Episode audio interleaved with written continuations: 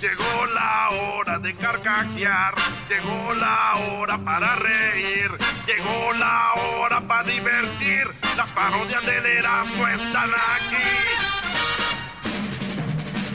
Y aquí voy. Señores, señores, vámonos con la parodia favorita de Edwin. Es su favorita porque es cuando Edwin sale al aire.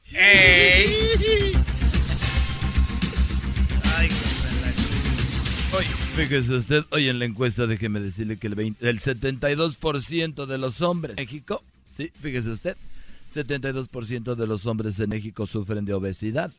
El otro 28 también padecen de obesidad, pero no sufren, porque ellos ya les vale madre.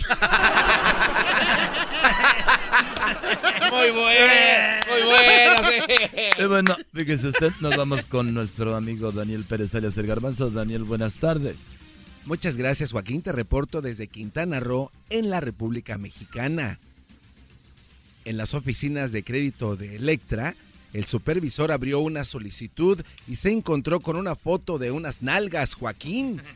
Cuando le preguntó a la mujer que solicitaba el crédito qué significaba eso, ella dijo que era su fuente de ingresos. Desde Felipe Carrillo Puerto, en Quintana Roo, te informó el garbanzo. Bueno, de Quintana Roo nos vamos eh, con eh, Edwin, nos vamos hasta Panamá. Sí, porque el general lo pidió. Ahí tenemos a Edwin. Joaquín, te reporto desde Panamá, en Chiriquí, Chorcha, abajo. En la Biblioteca Nacional, la Asociación de la Familia presentó el libro Los celos son para los débiles.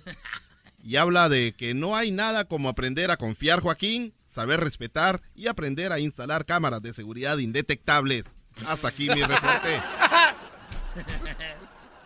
Bueno, lo bueno que era seguro. Y ahora nos vamos hasta Querétaro, pero antes déjeme decirle a usted que un hombre muy preocupado llegó con su doctor y le dijo que últimamente se sentía más gordo y feo, así como usted lo escuchó.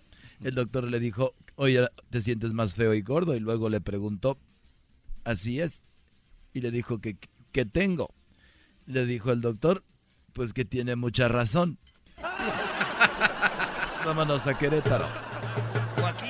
Desde Querétaro, estamos desde Bernal, Querétaro. Déjame decirte que una muchacha con problemas de inseguridad le preguntó a su mamá aquí en Querétaro, como la muchacha era muy insegura, le dijo, mamá, soy fea. Y la mamá le dijo que no, que tenía todo lo que un hombre desearía para él. él ella dijo, ¿en serio? Dijo la hija. Y dijo ella, sí, Tienes voz gruesa, espalda ancha y el pecho. Pero noticiero de diga desde Querétaro. Bernal Querétaro. Roma. Y bueno, desde Querétaro nos vamos nuevamente allá al estado de Quintana Roo. Ahí se encuentra Daniel Pérez alias El Garbanzo. Lo puede encontrar en sus páginas como El Garbanzo 5. Muchas gracias, Joaquín. Te reporto desde Chetumal, en Notón, P. Blanco, en Quintana Roo. Joaquín. Una noticia increíble en esta área de la República Mexicana. En un club nocturno, un hombre que estaba muy borracho cruzó la pista del baile para ir a la barra a traer un trago.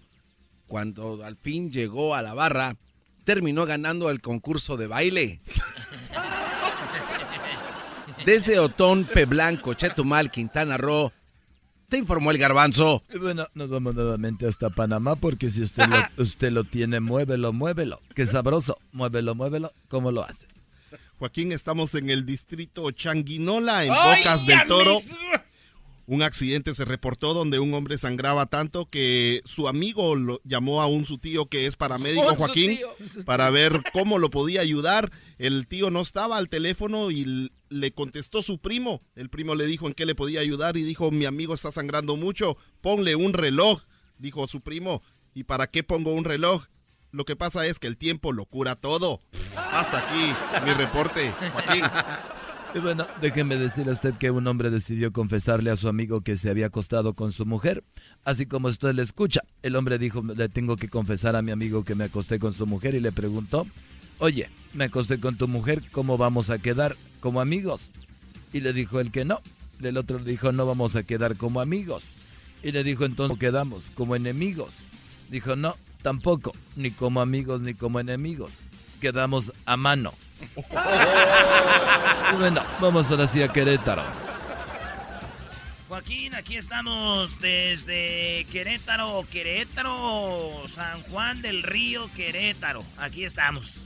Déjame decirte que en un asilo de ancianos, el bisabuelo de Doña Tere, sí, doña la famosa Doña Tere, no para de comerse las uñas este anciano.